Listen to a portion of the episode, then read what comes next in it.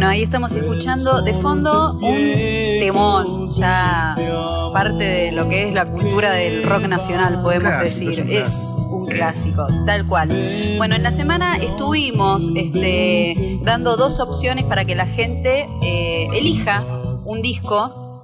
Eh, la opción era, bueno, Narigón del Siglo, que es la que ganó, y les digo que ganó por goleada. La otra opción era eh, La Era de la Boludez, ¿sí? De un disco de 1993, Narigón del Siglo, estamos hablando ya del año 2000, fines de 1999.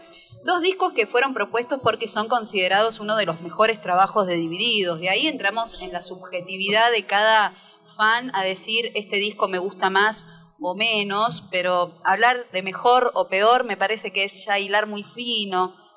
En fin, la propuesta elegida por este, todos los que votaron terminó en Narigón del Siglo, esto que está sonando de fondo, un álbum que fue grabado en los legendarios estudios Abbey Road, Qué raro, ¿no? Donde grababan los Beatles. donde grabaron los Beatles, donde grabaron... La época de, de dinero en Argentina. Sí, olvídate. Eh, Hoy lo hacemos todo en casa con la compu. donde grabó Pink Floyd, El lado oscuro de la luna, Sí, chicos. Ahí estaba este Master Trio, estamos hablando. En aquel entonces, bueno, Moyo y Arnedo siempre. Eh, y en este caso, eh, Araujo, ¿no? Eh, que era el batero. Hoy está Catriel eh, Ciavarela, desde el 2004 está este baterista. Que vos sabés que no es tan pendejo, ¿no? Acabo ¿Cuánto de googlear su edad. Tiene 40 años, boludo. Yo no soy tan pendejo, entonces.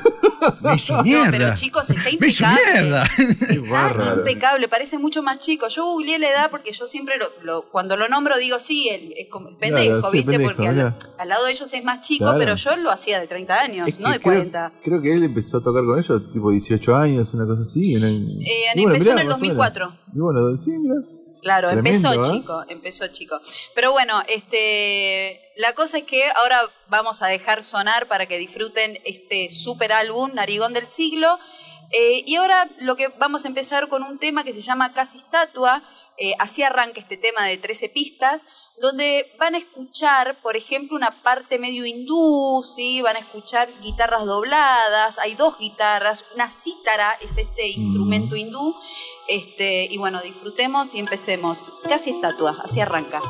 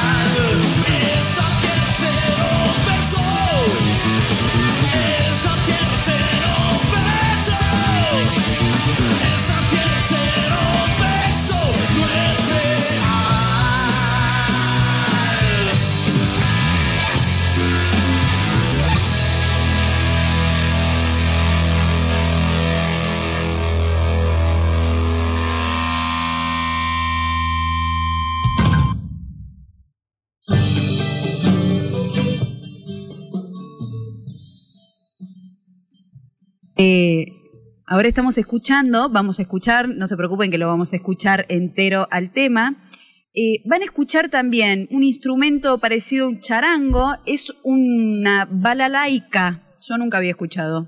Balalaika es un instrumento que, están, eh, que utilizaron para esta canción, guitarras acústicas y estas tablas de la India que sonaban en lo que acabamos de escuchar en casi estatuas. Este, las notas que sobresalen están tocados con un aparato muy viejo que se llama E-Bow. Lo usaba David Bowie, por ejemplo, Ah, ¿sí? ¿cómo? Vos sabés que la otra vez escuché, en, en- hizo un, un live eh, en Instagram, eh, Araujo con, Sí. Con Coso, con, Hizo con los dos, hizo uno con Moyo, con Moyo. Y, y el chabón dijo eso, ¿cómo se llama el aparato? el E-Bow. ¿Y qué es eso? Porque Es- eh, estaba es- como loco Araujo cuando le dijo, che, ¿lo tenés todavía? Sí, lo tenés. Lo pones sobre las, cuer- las cuerdas de la guitarra, Sí. lo haces vibrar y ese sonido que te da Mirá, como que hace como saltitos, ¿viste? mirá qué loco, sí, sí, sí. Lo festejó, lo festejó mucho Araujo cuando le dijo, che, ¿tenés todavía? Sí, lo tengo. Uy, qué bueno, que yo. Hace ese vibrato, que bueno, como les digo, es un instrumento muy de la época que lo usaban grupos como Genesis, eh, David Bowie también.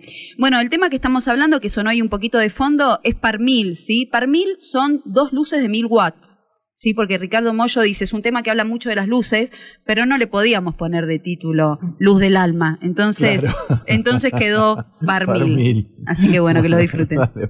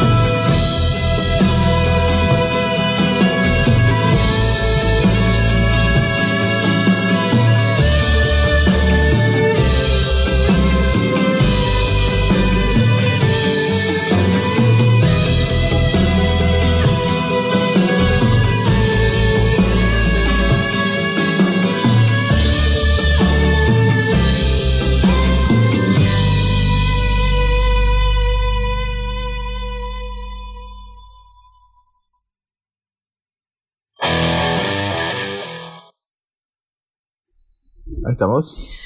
Bueno, seguimos recorriendo este super álbum del año 2000. Les cuento que el título original de esta obra es- era, en sus orígenes, Narigón del siglo, yo te dejo perfumado en la esquina para siempre. Ah, Sin tranquilo. embargo, claro, re largo.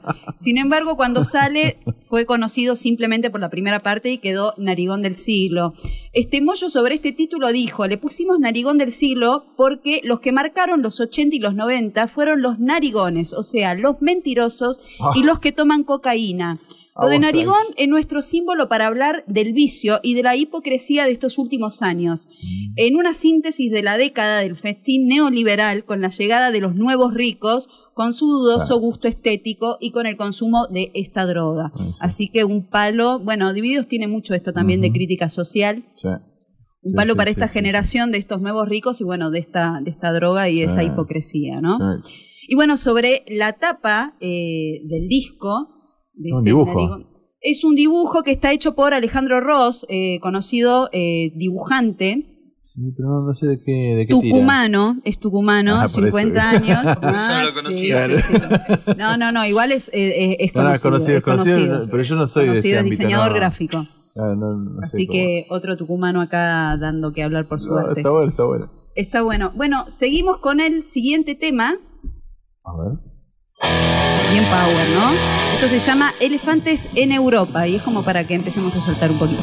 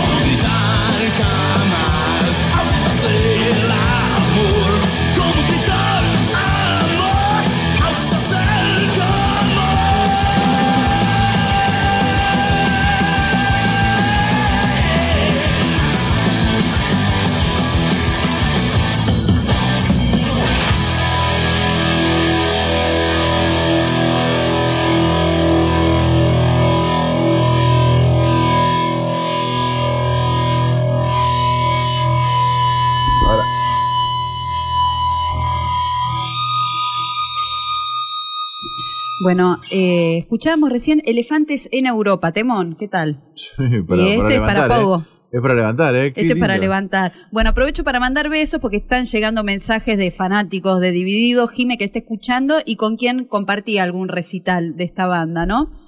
Ahora lo que sigue, vamos a bajar un par de decibeles, un estilo un poco más reggae, porque Divididos tiene eso, ¿viste? Tenés, Sí. tenés incluso folclore. Y bueno, yo creo que el reggae es de, de sumo, ¿no? De tirado.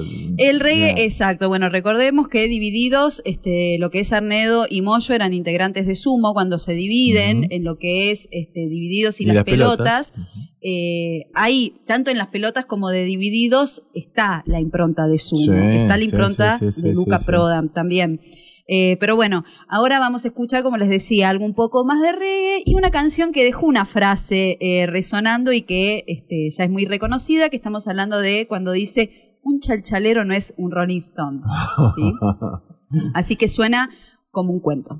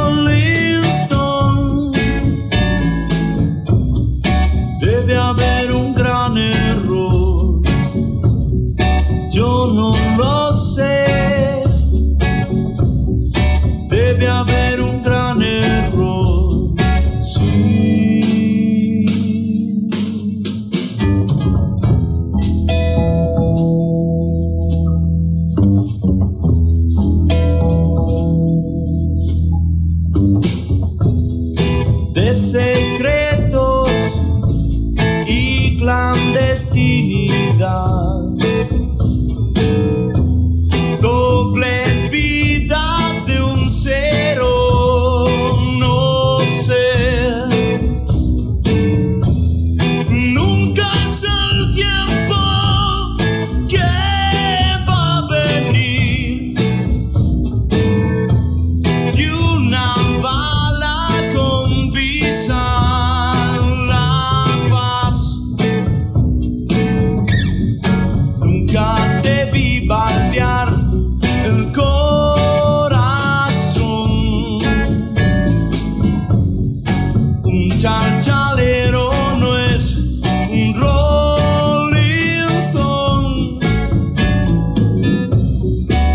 love your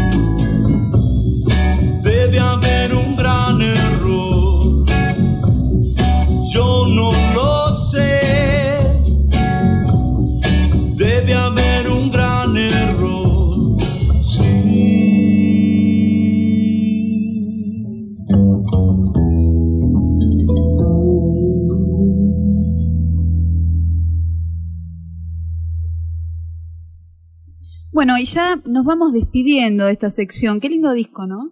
Qué hermoso. Eh, la verdad que impresionante. Sí. Y Y da para escucharlo entero. Acá ponemos, Sí. mm, bueno, cinco, canciones, exacto, pero da para escucharlo entero. bueno, pero el, el origen de, de Suenan Discos es eso, es destacar un buen disco y bueno, picarlo un poquito y bueno. no- y que te den ganas de llegar a tu casa o de estar ahí y decir, bueno, a ver, vamos a poner Narigón del siglo entero. Bueno, por supuesto nos vamos a despedir con lo que es la frutilla del postre de lo que es este disco, ya saben qué tema es, pero bueno, en palabra de su creador, este, mm, Ricardo Mollo, él dijo que fue un tema este, muy traicionero. ¿Trai- em- ¿Traicionero? Sí, fue traicionero porque él este, se lo terminó dedicando a Erika García, su expareja, ¿sí? O sea, es una canción eh, muy romántica. Pero él explicaba que la letra en realidad habla de otra cosa. Dice, cuando nos sentamos a escribir con Diego, eh, con Arnedo, aunque parezca difícil de creer, quisimos hablar de Luca, de Luca Prodan. Pero la letra se fue como retorciendo, así inconscientemente terminaron hablando de, del amor. Es como que Luca los llevó a ellos a terminar hablando del amor. Pero dice, Spaghetti en realidad no es solo una canción de amor, hace también referencia a una situación que nos jodió y que nos jodió mucho tiempo y tiene que ver con los tipos estos que querían remover y quisieron remover siempre el cajón de Luca. Oh, eh, yeah. Cuando vienen con los proyectos, cuando, bueno, el tema si escuchás la letra dice un poco eso, viste, los medios de comunicación, cómo hay gente que, que se quiere enriquecer con el laburo de otros y ellos en, en esas partes de las canciones hacen eh, referencia a Luca Prodan. Mm. Así que, pero bueno, igual es una canción hermosa que uno sí la asocia como, como, Sí, como sí, una sí. canción de amor, pero tiene esta cosa de trasfondo. Así que bueno, nos despedimos ahora de, de esta sección que fue Sonan Discos, de este gran discazo que salió en el año 2000 y que habla de toda una década este, de los 90 bastante particular, pero que tiene su toque romántico también. Y bueno, nos vamos con Spaghetti del Rock. Pistones de un curioso motor